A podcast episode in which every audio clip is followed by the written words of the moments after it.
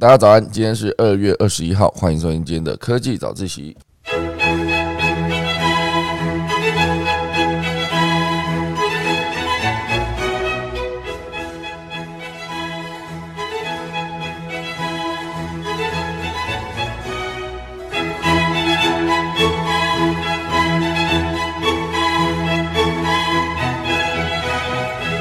好的，进来跟大家聊科技早起的什么主题呢？第一个主题会跟大家聊到，就是 Meta 的市值被台积电超越了。好，其实就是它市值已经跌出前十大了。原本 Facebook 的一个市值一直以来都是在呃全世界的公司的前十名了。啊，今年应该算是他去年改名叫做 Meta 之后呢，其实经过了一些调整。当然，全力攻入元宇宙也算是吸引了很多人的眼球。不过，在投资人是否买单这件事情上呢，现在显然它是已经呃跌出全球前十了嘛。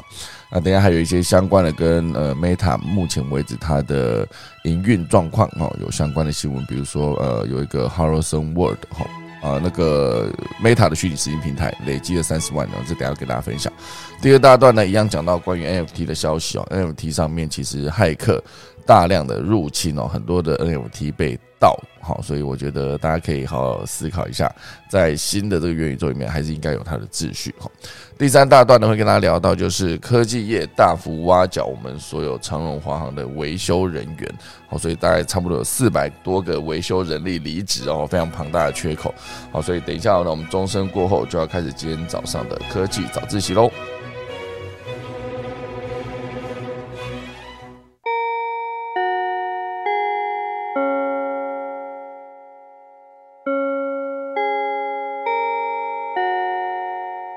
好的，好，首先来跟大家聊一聊第一则哈，Meta 的市值哈被台积电超越，目前为止跌出全球前十大。那呃，这是脸书的母公司哈，就其实今年度哦，应该是说它公布的财报哈，令人蛮失望的。联准会准备升息，也冲高了成长股哈。俄乌的战云密布哈，俄罗斯跟乌克兰嘛，哦，那其实相当多的消息表示哦，他们现阶段的应该是说状况啦，现场的状况，之前有说已经开战，也有人说没开战哦。其实实际的状况还是要看哪一边的新闻呃，就比如说这是来自俄罗斯的。报道的新闻还是来自乌克兰报道的新闻，这其实会有一些些呃实际状况上面的落差。好，所以总之呢，这个战云密布这一次也冲击了股价，哈，所以很多股价持续崩溃。二月到目前为止呢，跌幅已经超过百分之三十了啊，即将写下史上最惨的单月走势。哦，根据统计呢，Meta 的市值已经跌出全球前十大，被台积电超越了。哈，所以台积电已经呃现阶段我们来看它整个的排名，哈，呃。Thinking Alpha 哈十七日报道，Meta 的周四十四呃十七号，在俄乌疑虑导致全球沙盘的冲击下，哦连续下挫百分之四点零八，市值直接蒸发两百二十四啊两百四十亿美元，好只剩下五六五零亿美元，好所以原本应该是。五八九零哦，差不多五五九零零亿美元哈，全球排名摔到第十一名哦，远远不如排名第十的腾讯。那腾讯其实它的市值原本是五八九八，好五八九八亿美元。好，所以它整个衰落的过程中呢，遭到包括特斯拉好，然后辉达、NVIDIA 嘛哈，台积电，还有波克夏、海瑟威哈，就是呃。哎，那个叫什么？巴菲特的公司，华伦巴特巴菲他，华伦巴菲特的公司，华伦巴菲特，好，怎么那么难念？华伦巴菲特的公司，好，所以过去几年呢，Meta 还没有从脸书改名的时候，一度是全球第五或第六具有价值的企业，非常庞大，哈。那它在十七号收在二零七点七亿美元，啊，较二零二一年九月七号的历史高峰值。三八二点九六美元崩跌了百分之四十五点七六，哇，好恐怖哦！最高是三八二，好，然后十七号哦，就是大概三四天前，它收盘收在二零七哦，三八二掉到二零七，真的很恐怖，好，就是整个崩跌百分之四十五。那 Meta 的崩溃是不是因为代表说元宇宙也直接前景发展令人堪忧呢？哈，有没有可能是这样呢？好，就是 Meta 二月初公布的财报财。财务预测哦，其实表现令投资人大失所望，主要是因为苹果哦，它改变了广告隐私权政策，好，所以在资料收集上面呃 Facebook 之后，应该说 Meta 之后会相对更困难一些。那包括其实 Google 其实也想要在调整它的搜寻结果的政策，所以这一切全部都会影响到 Meta 后续的表现。好，所以营运呢大受冲击。好，所以这个公司预测二零二二年营收恐怕因此削减大概一百亿美元。哈。而且，Snap 等社交媒体业者快速适应 iOS 最新广告隐私权的广告政策，所以更令 Meta 面临更多的压力。哈，就 Snap 应该是 Snapchat 这个哈，之前原本想要被呃，之前原本啊，那时候还是 Facebook 的公司，马克·佐克伯很想要收购的一间公司哈，就是流行于年轻人的一个叫什么呃，快速消失的一个讯息传播软件，是这样讲吗？我记得还有另外一个名词啊，一时间想不起来哈，就是无痕式啦，然后就有点像是你把照片传过去，然后它会有那个现实，哦，就类似现实动态。我讲老半天了，就是时间到它就会消失的一个资讯传播的一个 A P P，好，这是 Snapchat 哦，所以值得注意的是，哈，Meta 它目前为止专注开发扩增实境和虚拟实境的科技，哈，它的一个。呃，Reality Labs 哈，这个部门哈，二零二一年亏损多达一零一点九亿，为年营收为年营收二十二点七亿美元的四倍以上，好，它亏损非常的庞大，哦，所以呢，很多人都在判断说，Meta 的股价崩跌跟元宇宙崩溃，哈，元宇宙成长是不是有堪忧这件事情，是不是要画上等号啊？其实。有专家是表示哦，这两件事情不一定要完全画上等号，好，因为呃，这些专家是表示说，呃，单纯反映 Meta 的股东用户对元宇宙的兴趣不大，可是不代表其他公司的发展的股东哈会对元宇宙兴趣大，好，这其实单纯只是反映了 Meta 的股东的想法而已，哦，所以跟整个的趋势来说是不一定要画上直接的连接的。那这其实呃还有。另外一个专家是表示，哦，Meta 财报凸显这个公司投入元宇宙商业模式前的两大弱点。首先呢，Meta 警告 iPhone 新功能阻止品牌跨城市追踪消费者，这势必影响广告收入。好，所以这会让那个 Meta 的年营收蒸发一百亿美元。接下来还有另外一个问题，就是脸书的用户参与度下滑。啊，因为年轻族群呢，大多都聚集在短视频社交城市 TikTok。好，甚至是 Roblox 的等游戏平台，好，所以呃，以上两大趋势哦，就是验证元宇宙的重要性。好，就是年轻人在 TikTok 上面，当然我不确定 TikTok 这一间公司，也就是有背后集团应该是字节跳动，现在应该还是吧。哦，所以这间公司呢，它接下来。呃，在元宇宙这块的发展上，它需要走到哪一个地方？哦，就是它有可能会如何去发展 TikTok？毕竟它现在手上掌握的年轻族群用户非常庞大嘛。那包括像 Roblox 这些游戏平台哦，或者是我我自己最近开始在研究这个呃 Discord 哈。这些平台它是不是更有机会收集到更多年轻人？因为毕竟上面使用的人数越来越多，而且很多时候都是跟游戏相关的一些社群的讨论。好，所以它游戏相关的这些社群吸引到的游戏，呃，对游戏感兴趣的用户，通常都会比较忠实哈，就是会很大量时间花在这个社群的平台上面。好，所以我觉得这个。简单说，这一整则新闻写的就会是大家开始看 Meta 这个股价下跌，甚至营营收营收下跌，股价腰斩百分之四十五，跟元宇宙之后的持续发展到底画不画上实际的正相关了？就是当然，以专家表示来说，这其实单纯就是 Meta 的股东哦对 Meta 没信心，不见得是全世界的人对元宇宙没信心。好，这是这一篇消息的一个算是总结好结论好。好，那第二大啊，第一大段还有一个一至二，一个也是关于 Meta 的哈，Verse 好对，地平线世界好，应该是这样讲吧哈，呃，累积了逾三十万人了，为元宇宙上一季烧了九百二十亿哈，这算是去年十二月推出测试版的这个平台呢，目前已开发超过一万多个虚拟场景，并且累积超过三十万用户。好，所以当然，我觉得所有的，我现在光看到它开发了一万个场景跟累积三十万用户，这中间我就想到，它应该是砸入了大量大量的资源哈，所以投入研发绝对是任何一个新的领域一开始之前一定要做的事情。所以以 Meta 这间公司来说，它投了九百二十亿，非常庞大。所以有没有可能这算是一个大量投资之后导致它整个公司的营收表现不好，以及整个市值下降？哈，因为毕竟没赚钱嘛。没赚钱对股东来说，就是股东看到你在大量投资的时候，到底会不会买单？你未来可能会呃爆发性成长的营收，或者是他就是单纯觉得你投这个钱没有用哈。所以每一笔大钱在砸到某一个领域的时候，不管是做用作未来的发展，还是拿去当行销，这一切其实全部都会造成账面上的数字没这么漂亮。好，所以烧了九十九百二十亿。然后累积了三十万人。如果说这个三十万人跟他现在砸的这九百二十亿能够为未来的 Meta 带来更庞大的营收，那这一件事情在现阶段做它就是对的。可是毕竟现在还不是未来嘛，我觉得未来可能某一天哦，不管那时候 Meta 的营收表现如何，有没有可能是直接爆发性成长，成为全球市值第一，或者是它就直接不要说跌到前十名之外，有个跌到五十名之外，就一路变成一个非常。现阶段看起来就会以以未来，假如它是跌到五十名好了，好，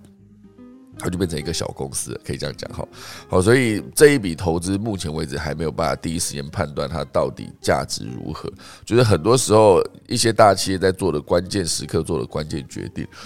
短时间这里都没有办法马上看出成效，当然有些是马上可以看出，比如说公司严重亏损，说他做了一个举动，然后就可以快速止血哈。这止血的动作至少可以先把那一个公司的股价或是整个员工公司内部的氛围跟信心全部稳住，哦，这就是一个短时间这一看他就觉得，哎，他是一个对的决策。可是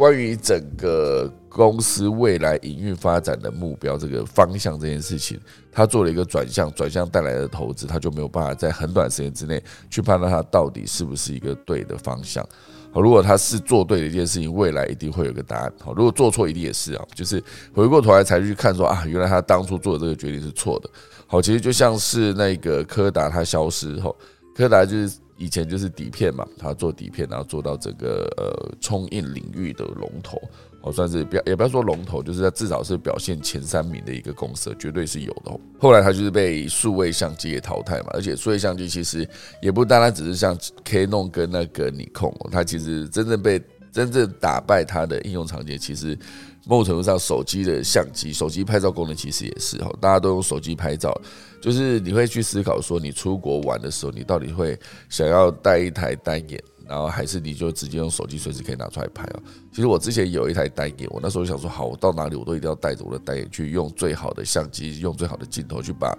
呃我想要记录下来的画面记录下来。好，所以带着那台。机器都非常庞大，你挂在身上的时候，因为我必我想要随时拿出来拍嘛，就是你去哪个地方都挂着那一台，就完全就像是一个观光客。那个观光客的感觉就是，你如果在一些治安比较差的地方，就是很明显需要，就是哎，我是观光客，欢迎来抢我，欢迎来爬，就是欢迎扒手来爬走我身上所有东西哦。这是一个带了一个相机，尤其是很大台那种单眼，看起来就是就是一个观光客的样子。当然也不是说观光客样子不好了，只是。在很多地方的时候，这样子的打扮就比较容易令人担心哦。所以我一些常常去那个自助旅行的朋友，他们都会有一套，就是可以，也不是说不只是一套，就是有好几套，可以让自己完全隐身于当当地人的那种打扮哈，就是看起来你可以穿的比较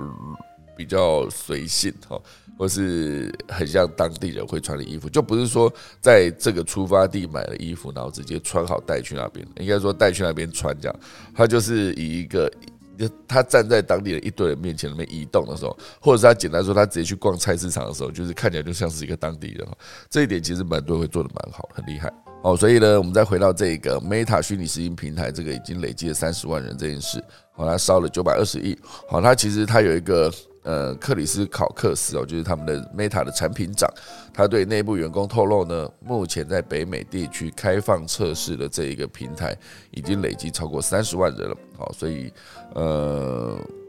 他们可以让使用者在相同的虚拟环境参与活动、观看内容等等。哦。不过呢，这个数字并没有包含日前针对虚拟实境线上会议以及协同作业使用的一个，他们的这个平台底下有个 Workrooms，就是针呃专门针对线上协同作业以工作情境来说哈，这可能是因为产品定位不同啊，所以没有合并计算。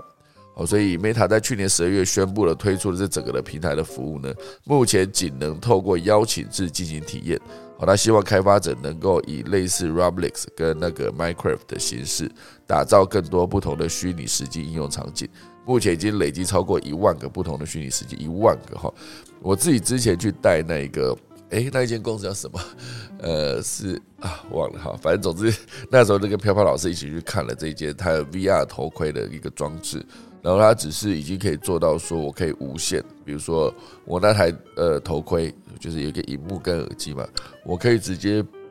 戴在身上的时候，我不用连接任何一条线，我就可以直接进到虚拟实境的空间里面。而且它有一个很棒的功能，就是我戴着这个头盔，然后在我隔壁隔，应该说在我呃桌子对面的另外一个，他也戴了一个头盔，然后我可以直接在虚拟实境的空间里面跟。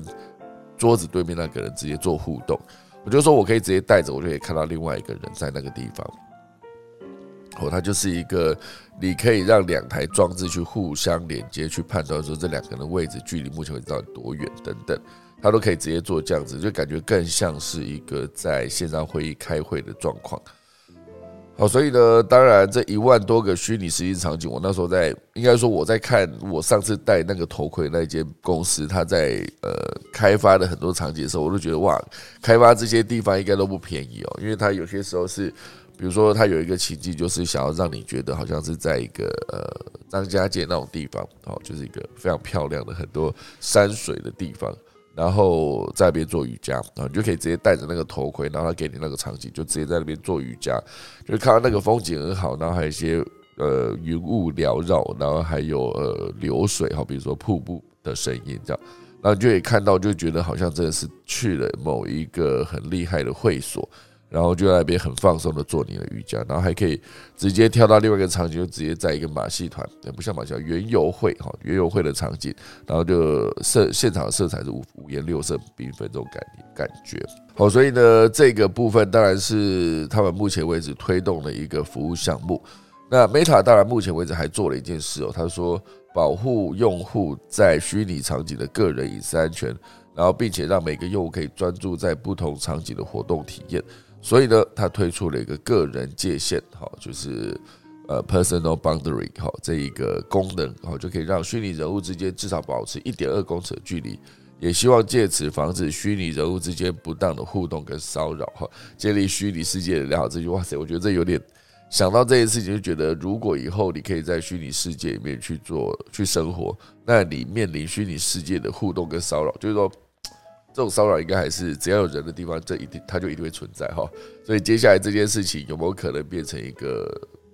破坏秩序的状况？那以及未来该如何去管制哈？我觉得一个元宇宙，像之前一直在思考到元宇宙，到目前为止规则是慢慢的会越来越清楚。可是，在完全定出规则之前呢，比如说在元宇宙里面有没有犯法的问题啊？有没有元宇宙需不需要打元宇宙的官司？那元宇宙官司需不需要去请元宇宙的律师跟法官？然后这等等。全部都有可能是呃，Facebook 改名叫 Meta 之后，它打造了平台之后，平台就是否必须负担这样子的责任了？有没有可能？哈，所以呢，它有一个 Meta 这个公司，目前为止有近期喊出了一个新的口号，叫做 Meta Mates Me，哈，就是它有一个 Mate，就是 Classmate，就是同学嘛，那它有一个 Meta Mate，哈。那这个全新的发展口号，借借此就是想要强化布局元宇宙内容发展的决心。但以目前发展来看呢，虚拟世界的内容依然没有带动明显的营收哦，甚至在过去几季内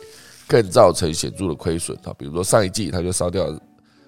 三三点零四亿美元，约合台币就九百二十亿哦。所以他刚讲九百二十亿，大概就是这样子。好，但是他花的这些钱跟亏损呢，不影响 Meta 布局元宇宙的发展。所以，这个目前市场对于虚拟实境元宇宙应用发展依然是相当看好的，而且也认为目前很多的发展仍处于早期阶段，然后甚至有不少内容应用还在思索合适的发展方向。加上目前虚拟实际应用的装置仍不及手机般普及哦，因此预期还需要一段时间来观察后续的发展。我觉得元宇宙它有一个最大问题就是它的装置哦，那个头盔当然就是。为什么 Facebook 就是改名叫 Meta 之前，他就已经直接买了，好，就是 Oculus 这间公司，直接就是可以让它增加了硬体销售的这一块的业务。硬体销售还是相当重要的。你没有硬体的话，其实大家是不会去用你的元宇宙这个功能的，好不好？好，所以呢，这个我觉得长期的发展还是值得观察啦。因为 Facebook 目前为止，它如果要在元宇宙里面获利。可以直接想到，就是他先卖他的 Oculus 这个装置。那接下来有没有可能在某一个领域面，比如说有个订阅制？好，像我上次在玩游戏，就是玩那个头盔的时候，我就发现有一个功能是不错的，它就有点像是在线上 K 歌哈，就是直接线上会有一个包厢，然后大家可以直接走进那个包厢，然后就可以看到坐在你旁边的人，坐在你对面的，然后你可以看到谁正在唱歌，然后你也可以同步听到他的声音。那当你自己在上去唱歌的时候，你也看到台下很多人在帮你欢呼，在帮你鼓掌等等。它其实全部都是一种互动，那只是这个互动，它到底能不能让大家可以持续长期的留在上面，以及营造一种非它不可的一个需求，我觉得它就是一个很重要后续的发展的一个重点啊。如果大家觉得，比如说我要唱歌，我可以直接用手机直接连上手机的 APP 去唱，这样就好了哈。就有些唱歌房，它其实是不需要露脸的，就是直接我就在一个声音线上云端 K 歌的空间，我就直接在上面对着手机唱就好了。我也不用知道说现场有谁，我也不用知道就是有没有人为我鼓掌等等，我就直接唱，好让直接旁边的人看到，他会给我一些文字或是贴图的一些回复啊，其实这样就够了。所以我觉得这个。一样是以 K 歌的这个场景，它到底大家会想要直接跑去呃钱柜 KTV 呢，还是呃新据点，还是呃哎还有一个什么钱柜新据点，还有一个哈，总之就是我刚开始想莱尔富，可是显然不是，莱尔富是一间便利超商，到底是什么？真的是哦，那那那间那个呃，反正总之就是。哦，好乐迪啦，怎么好乐迪可以想那么久？对对，终于想到了，在大家开麦要提醒我的最后一刻，我想到是好乐迪。好，钱柜新源好乐迪，这是唱歌的一些空间。那以后如果说 Meta 可以打造一个也是一样厉害的一个 KTV 平台，可它一样又会牵涉到歌曲授权的问题。所以，好像打造任何一个场景跟后续的应用，只要它受发受呃发展越来越呃成功的话。那他势必得要去找到合作的，比如说歌曲授权的伙伴，不然其实他是没有办法直接在线上开一个 KTV 的吼。好，这就是今天第一大段跟那个 Meta 以及元宇宙有相关的消息。第二大段呢，其实会讲到就是关于 NFT 哈，NFT 目前为止很多，比如说 OpenSea，OpenSea 上面就是骇客就利用不当的授权，大量的 NFT 就直接被盗走了。这骇客真的聪明，不管在任何领域，大家都可以直接遇到一些骇客的存在，他们都可以。快速的用他们的技术，然后去改变一些事情，比如说像这种不法情事盗走别人的 NFT 这件事。好，好，那 Open C 目前为止最近就是以一个更新合约的方式，哈，所以很多的骇客就会利用看起来很像是官方合约更换通知的电子邮件来进行钓鱼诈骗。哈，好聪明哦！就是目前为止，当他知道说，呃 Open C 上面有很多的呃文件啊，应该说很多。必须要重新更换条约、更新条约这件事情，那骇客第一时间就可以直接做出一个看起来像要叫你按更新呃合约这一个的页面，你点进去，然后直接填入资料之后，哎，你的你的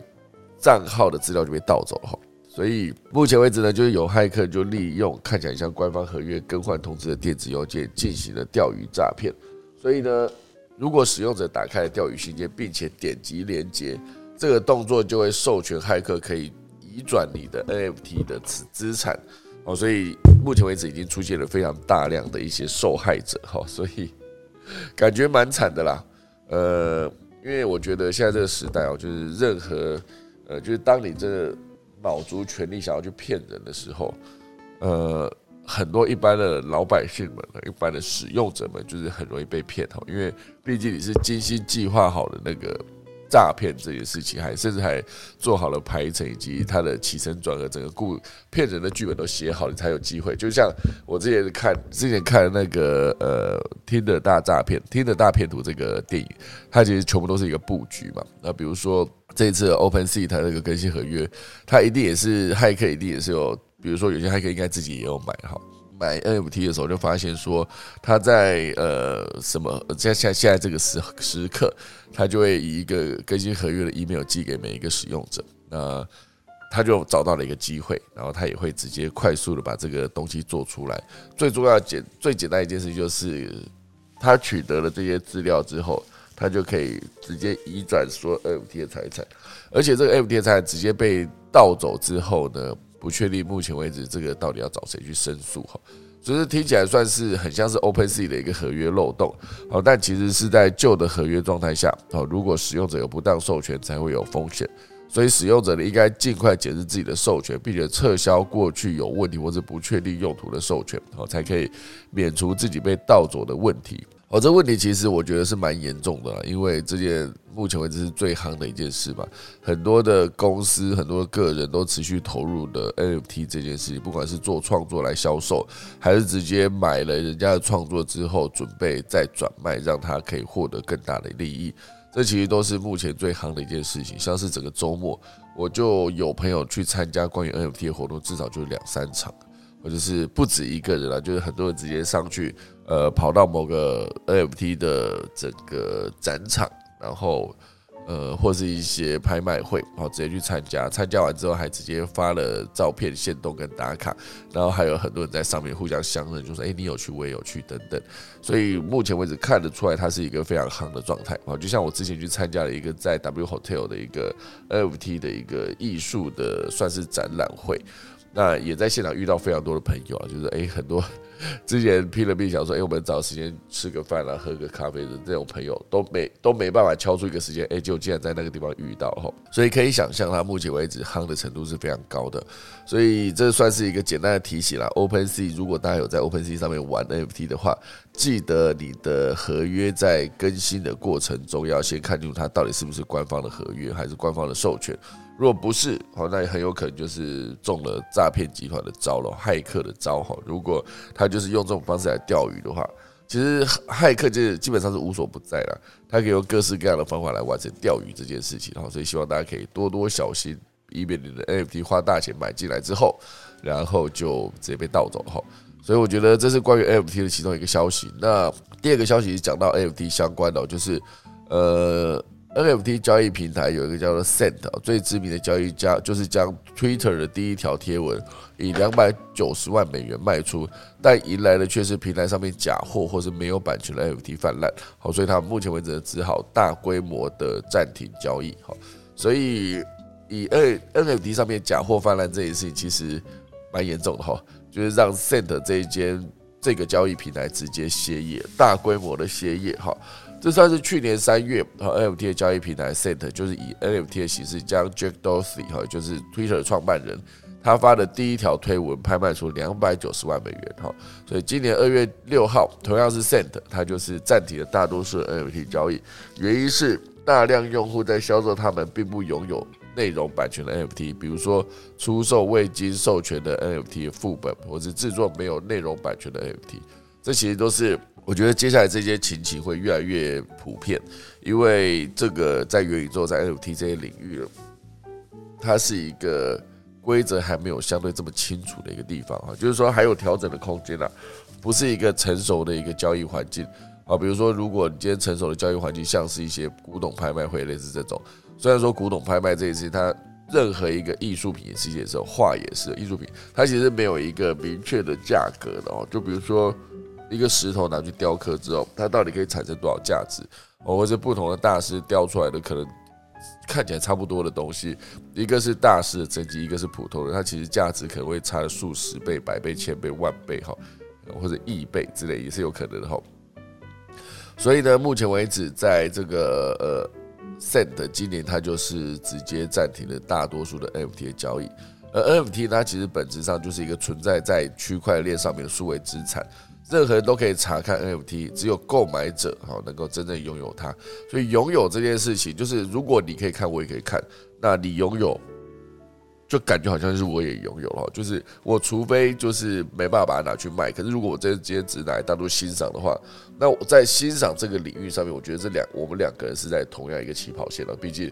我们都看得到嘛，现在也不是说什么有些收藏家就直接把这个东西买下来之后，就直接锁在自己的保险柜里面，我觉得其他人就要看都看不到，呃，因为毕竟在保险柜里面嘛。所以，当大家都看得到的时候，如果你觉得看到就是拥有的话，那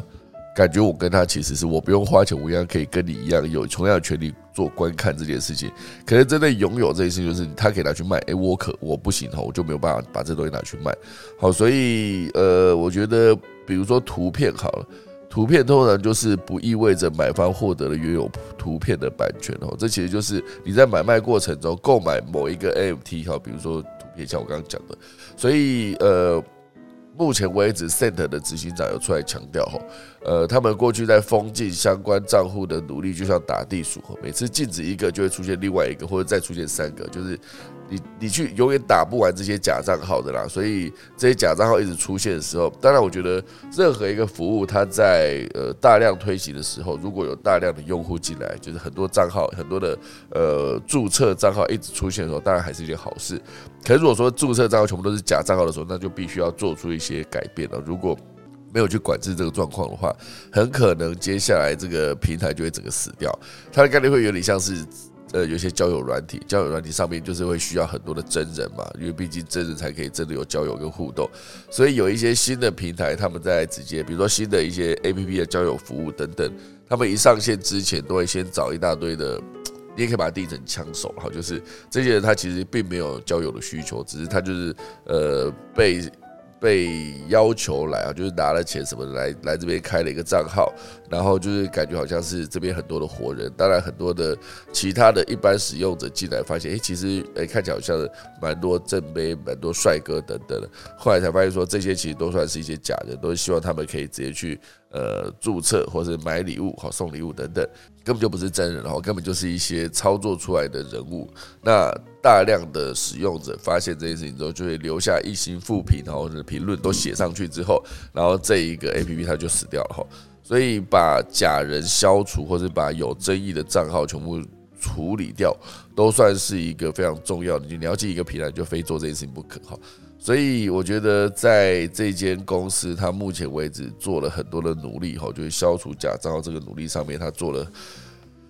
很多，哈。可是现阶段他是没有办法改变这个状况，因为毕竟假账号真的太多。现阶段当然就是因为它 NFT 的整个拍卖销售是有利可图的状况嘛。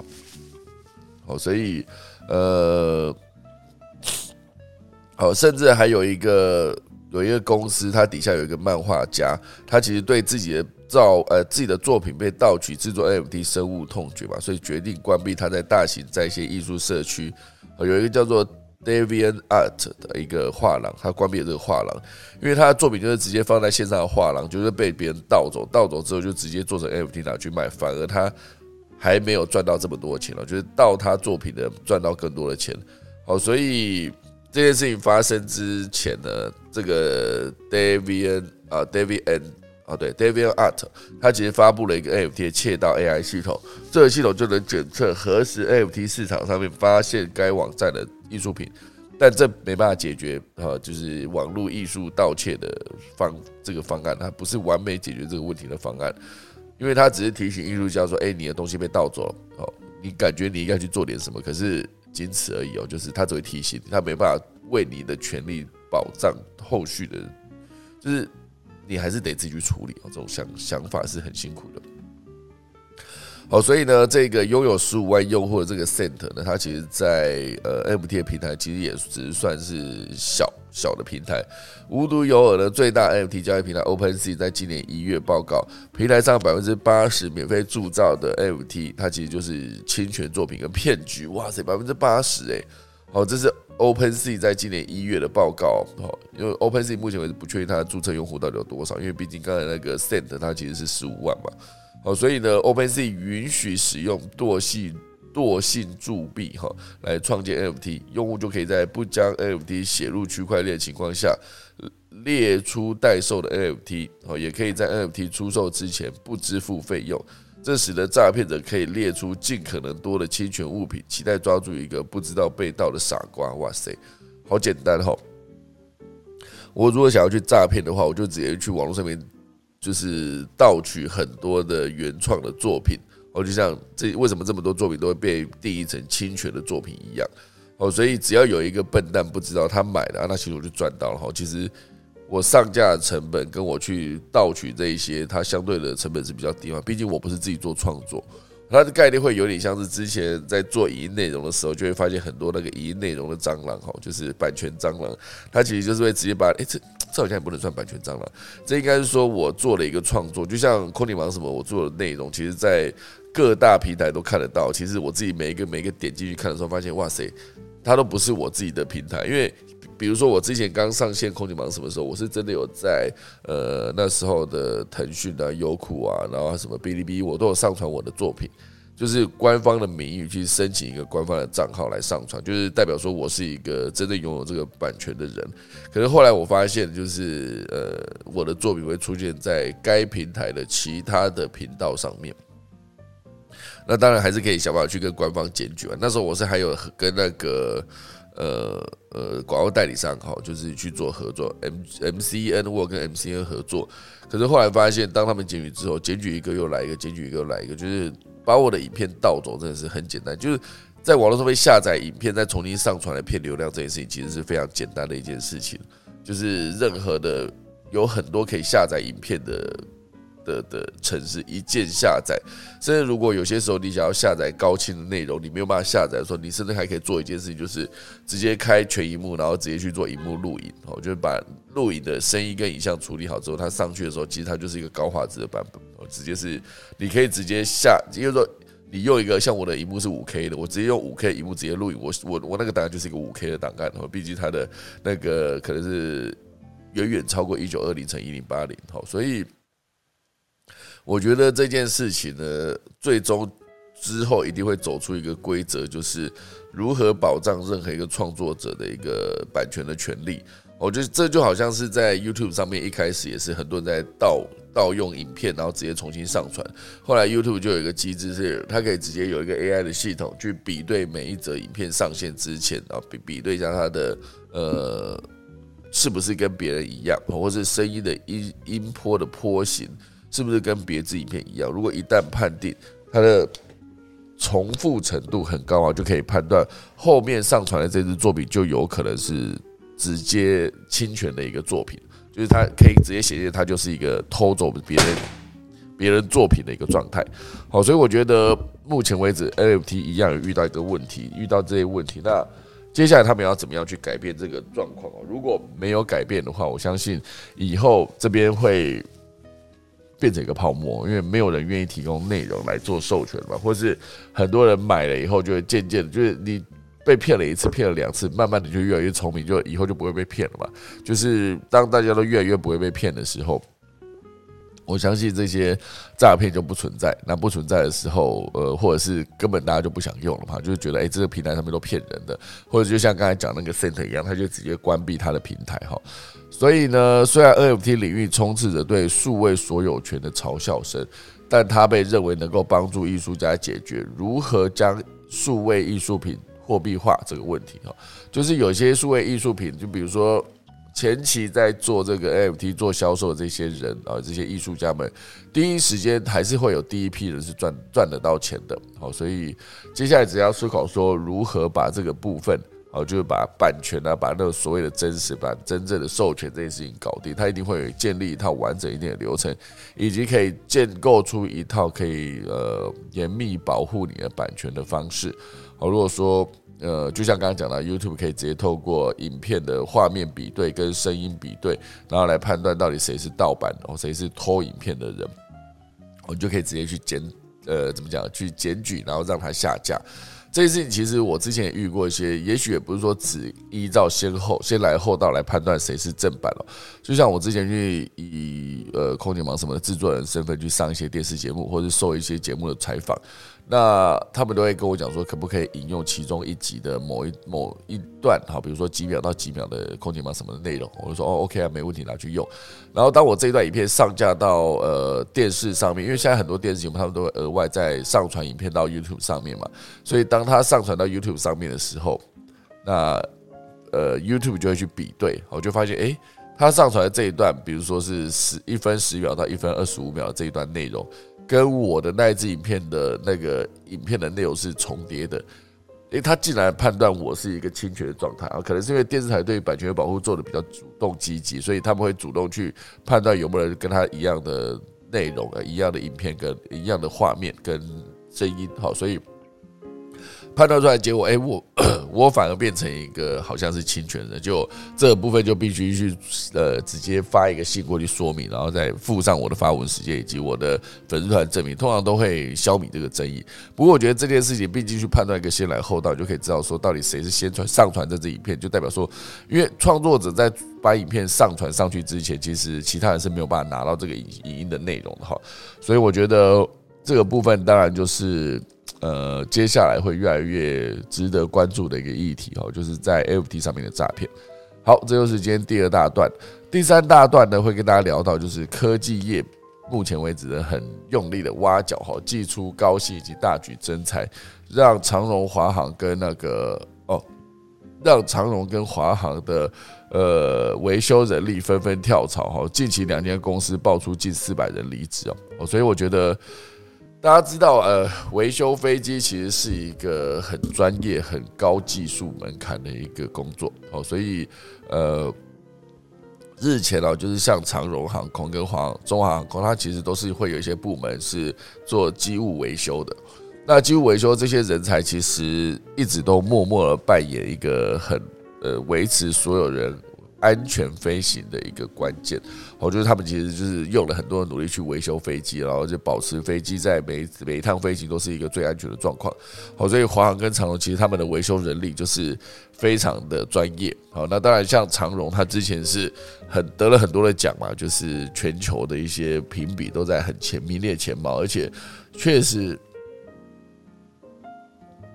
哦，长荣如果以过去二十年哦，如果过去二十年到什么？过去三十年来看，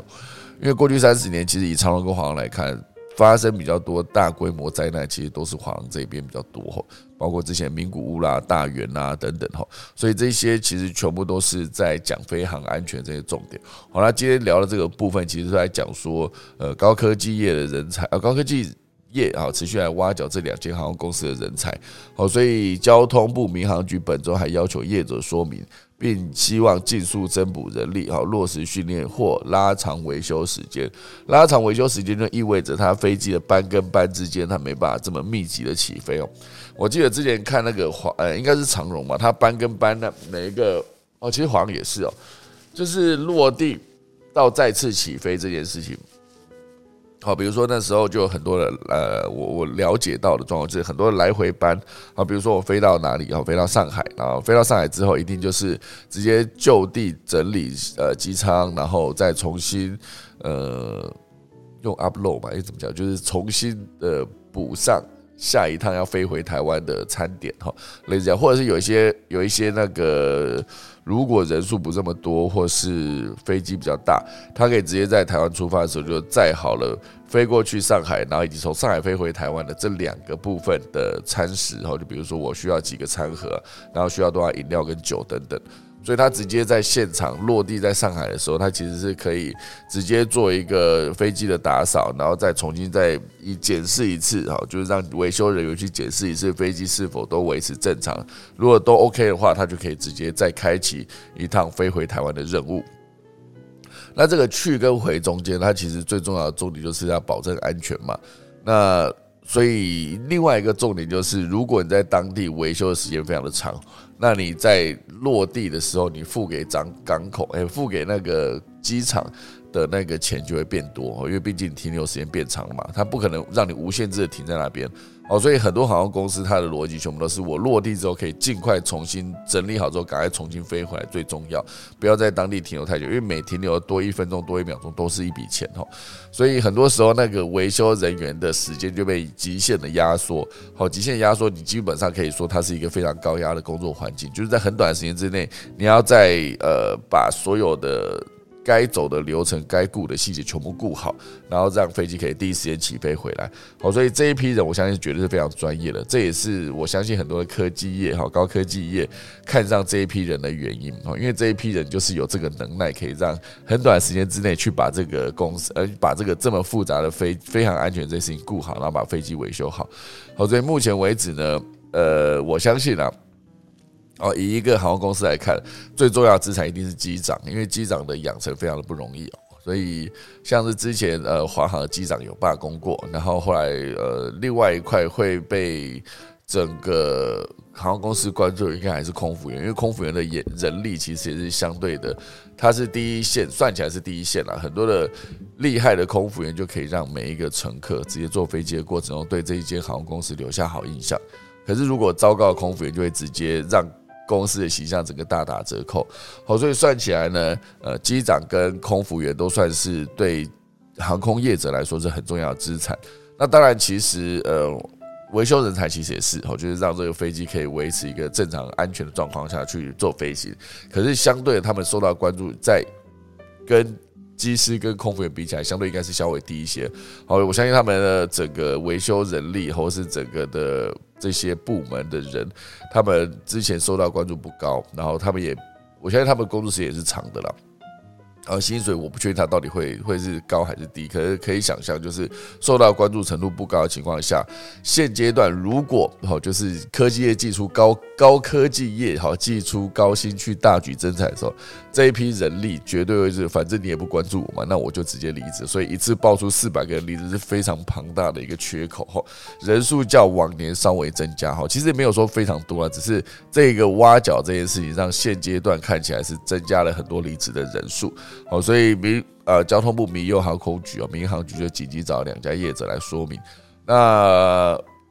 两家业者都有来，好，但是因为目前航班比较少，所以并未影响维修的量能。好，所以这其实是刚好在这个时间点。然后就以前我去问一些空服员，一个月飞几班，可能会飞到五班、十班、十一班、十二班这样的话，应该说有些时间是他一直在飞来回的时候，甚至有可能是一个月只有休了几天而已，就持续不断飞来回。可是现阶段看到了，就是哎，你一个月飞几班？大概就一班吧。然后还有人直接讲说，哎，我这个月飞超多，比上个月多一倍。那是几次？哦，两次。因为他上次只飞了一次，这个月飞了两次哦，就是呃，飞行的次数比上个月多了一倍。哈，可是整体来说，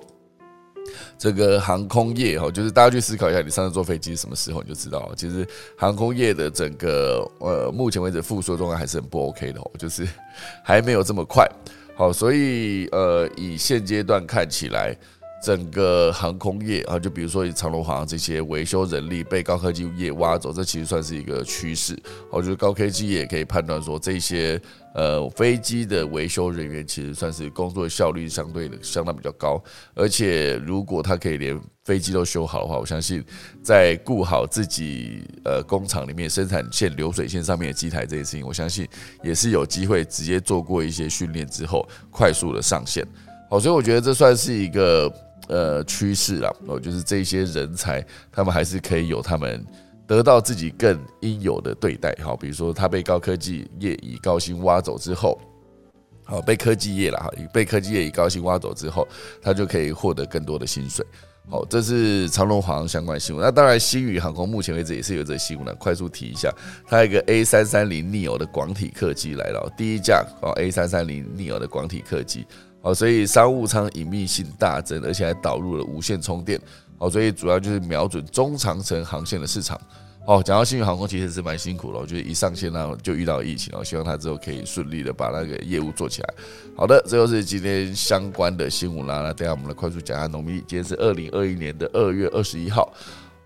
哦，农历一月二十一号，今天是宜做灶解除，就宜两个宜很少哈，忌栽种、出行、祈福、纳出、安葬、安门、伐木、做粮、牧养都不行哈。所以今天你不要去种树啊，今天忌比宜多很多，所以大家今天。多多小心，好，今天算起来不算是一个好日子。好啦，以上就是今天的可以早起啦，待会就来打下个钟喽。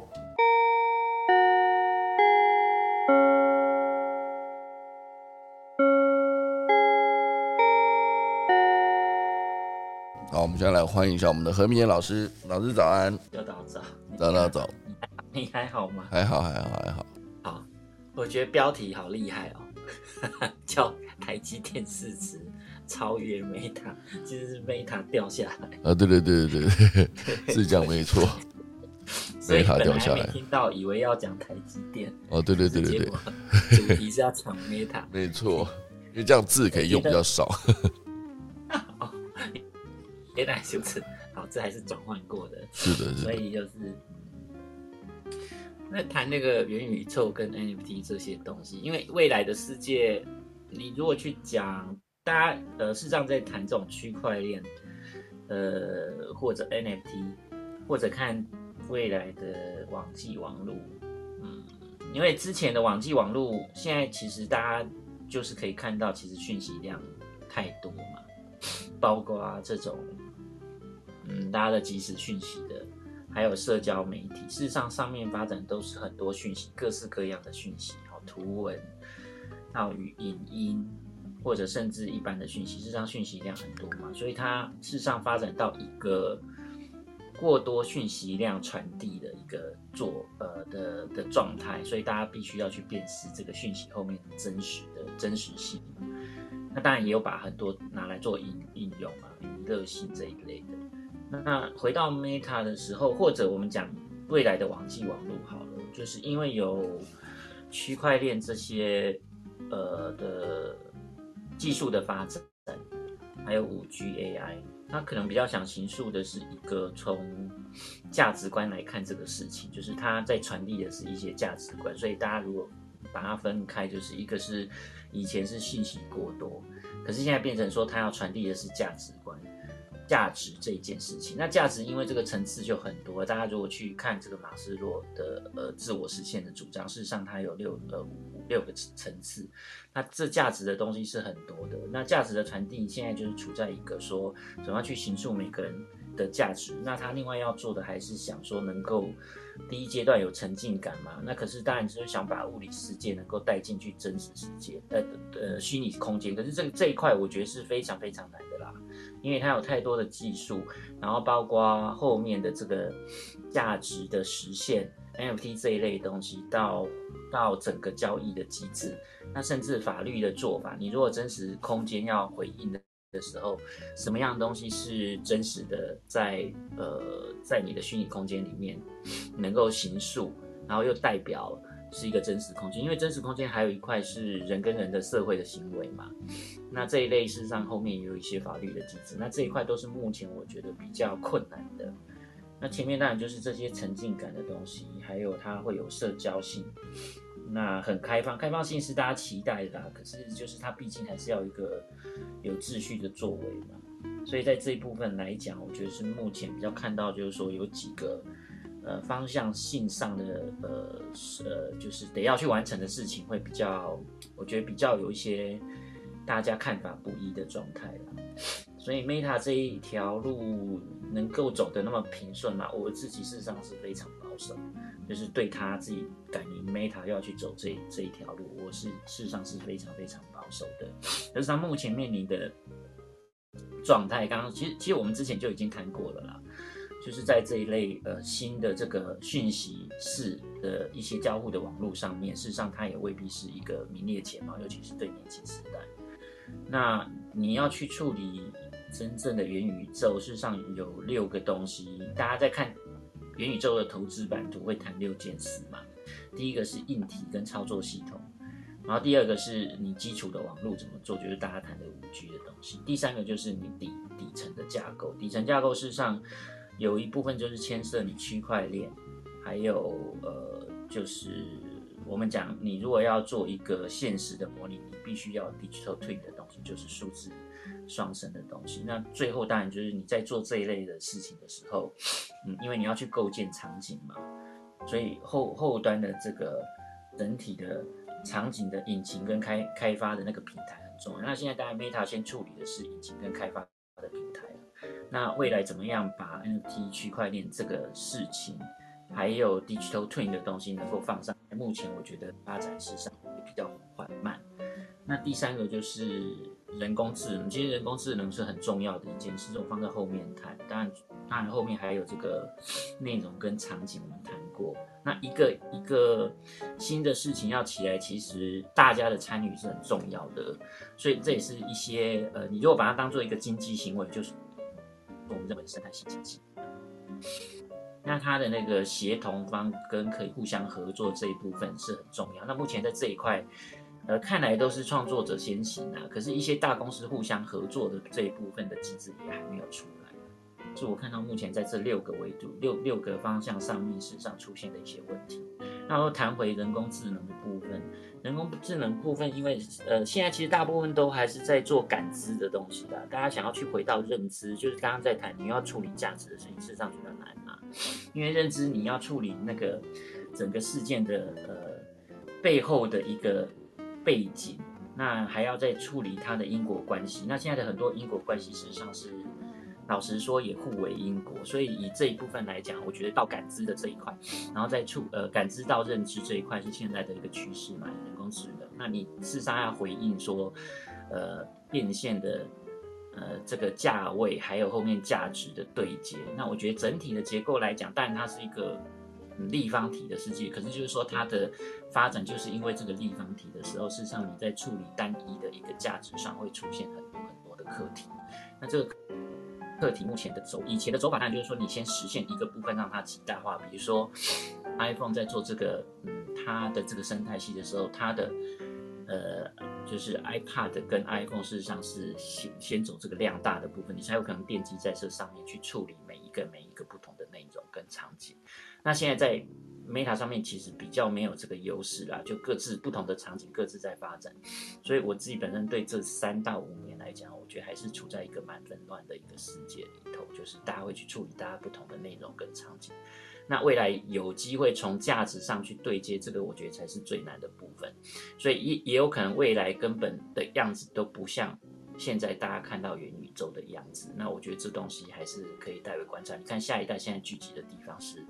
Discord 跟 Roblox、Roblox、Roblox 这这一类的平台嘛？没错。那大家从上面去看的下一步，maybe 那一个东西更接近现在，也更真实一点点。我觉得还是去观察下一代现在走法。那我觉得可能这一部分大家会取得更大的一个一些想法跟跟可以分享的事情，我觉得会比较有有趣。趣大概是这样子。OK OK，感谢老师。我觉得好像这都是要，要把很多东西拉长远来看，应该就是会看得更清楚一些。就我也不确定未来到底发展会走到哪里。不过我相信，只要有有平台，就有诈骗的可能。因为诈骗严格上说起来，它都是有有利可图嘛。那管制这个内容这件事情，跟管制版权这件事情，保障版权呢，我觉得还是留住创作者的不二法门。就是有没有可能让这些创作者提供出来的东西可以真的获利？这样。如果没有的话，那其实人一定都会离开。所以严格说起来，Clubhouse 也算是一个状况。它其实这个平台上面累积很多多人，然后获利的方式其实目前为止还是没有很明朗嘛。就像 YouTube 可以直接透过点击财账这件事情，所以我觉得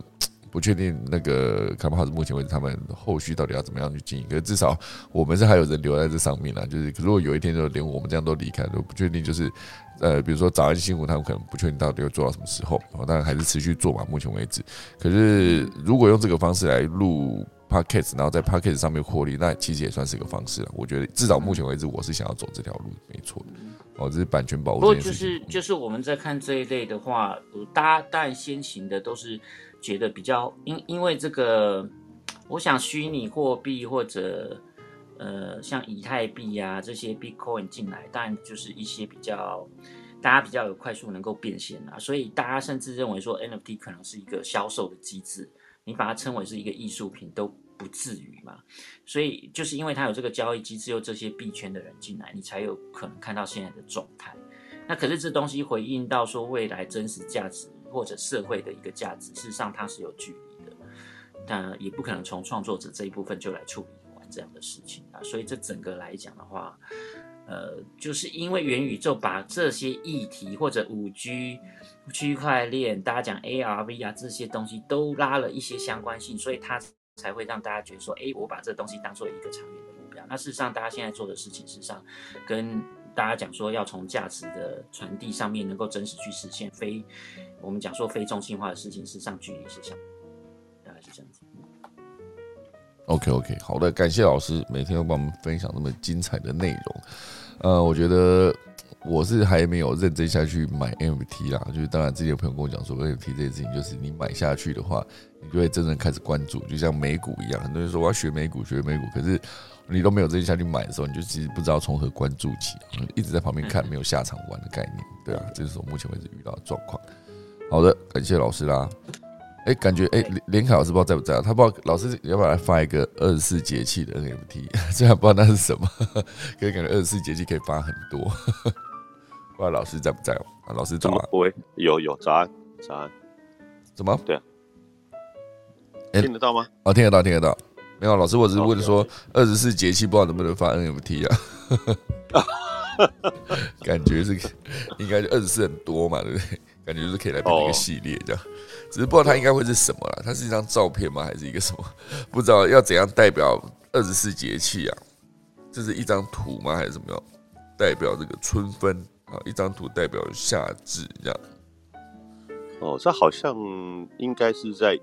以前就有这些资料了，对。但是其实我自己本身在看二十四节气的时候，嗯，我没有把它看的那么重点，你知道吗？因为它毕竟它毕竟是黄河流域的一个生活自然环境所衍生出来的一个观测，呃，我们讲的自然观察。嗯，那你你如果是用到南半球去，它就完全又都颠倒。哦，啊，那你如果是在赤道地区的话，基本上全部都消失。哦，都是热的嘛，对，也是对。所以其实我们用，当然是因为古代的人他们的生活环境就是在这个区域。我之前在介绍，就是它是在。北纬的这个呃北回归线哦，到我们的这个这个北极圈的这个六六十六点五度这一段这一段范围里面，嗯，它才算是一个比较有意义。嗯，其实以我们光台湾的地理位置在看二十四节气，你都会觉得说有一点点失去它的准头，连不上。它大概对它大概都会延后个大概七天到十天左右。嗯，好，那。当然，节气每一个节气它所代表的都是十五天的，嗯，都是十五天，所以，呃，合理的来讲，它还是算在这个范围当中，但是它的误差就算蛮大的，嗯，哦，所以像我们今天到了雨水哦，我们呃那呃前两天我们在讲雨水这个节气的时候，就特别强调，就是说在黄河流域在解释雨水这个节气的时候，它是已经是属于一个回温的现象了。那我们在想说。回温是什么样？现象我们我们这边的生活体验是，讲到回温大概就是二十几度吧。对对对，对不对？但是黄河流域的那个地方的居民，他们的回温的感觉是到了零度叫做回温。哦，是哦。对，那零度是个什么概念？零度对我们来讲是冷的要死啊。呃，没错，根本就不想起床。没错。对，所以就知道说，在那个生在那个生活环境底下，它是在零度以下过了一个冬天。所以到了零度的时候，它叫做回温了。哦。然后也就从零度开始之后，他们的雪就开始停了。那雪开始停，然后雨准备开始要下，是在零度。可是零度的雨基本上还没有那么多，所以北方的感觉他们在讲说雨水这个这个节气，哦，那个雨还非常的贵，贵的跟油一样。嗯。可是这样的体验是在那个地区的的生活环境。你以台湾的这个角度来讲，说雨我们的雨水。到这个时候，好像到处都有了，每天都在下雨。有些人可能就是还反而觉得心情很闷。嗯，所以其实我一直觉得说，二十四节气它是一个呃区域性的代表，它并不是全球性的代表。嗯，哦，那当然我们是跟随着古人的这样的一个呃他们的一个生活的一个呃历练哦，他们的自然环境的观察，他们留下这样的一个东西。那我们知道说，基本上它是属于。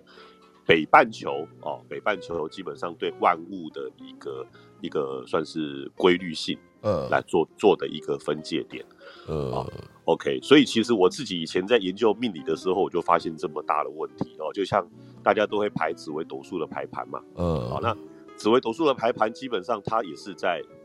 北半球，哦，是哦，对你到南半球去，南半球的南半球的星空跟北半球的星空是是不一样的，呃。对，这我们只要稍微有一点点这种我们讲天文科学的概念的朋友，一定都懂。呃，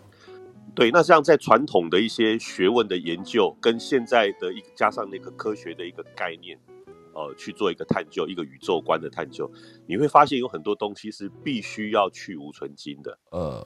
有些东西是不合时宜的，你就必须把它去去除掉。有些东西它是有保留价值的哦，那它的价值在什么地方？我们要去把它的关键点找出来。我觉得这才是我们现代的年轻朋友在研究这些古代学问当中应该具备的一个精神。OK OK 啊，嗯，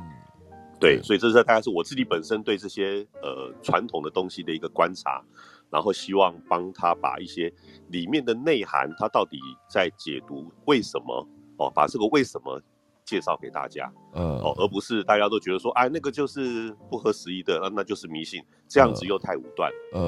哦，那你要照盘全收，那也不对，因为古时候的环境跟现在的环境又大有所不同，呃，对，对，所以我就觉得说，用这样的一个角度去做思考的话，可以帮助我们很多年轻朋友的那个呃，算是思想的这个界限，嗯，哦，这个思想的这个视野可以更加的打开。OK OK，嗯，大概是这样。感谢老师，我觉得确实那个地域性这件事情还是非常重要的哈。如果没有顾到的话，可能这就不准了。我觉得包括紫微斗数其实也是，只要星空不一样。嗯，好，今天上了一课，好，感谢老师。时间竟然已经来到十七分了，时间真过蛮快的哈。那打完下课钟声之后呢，就要来结束今天的节目了。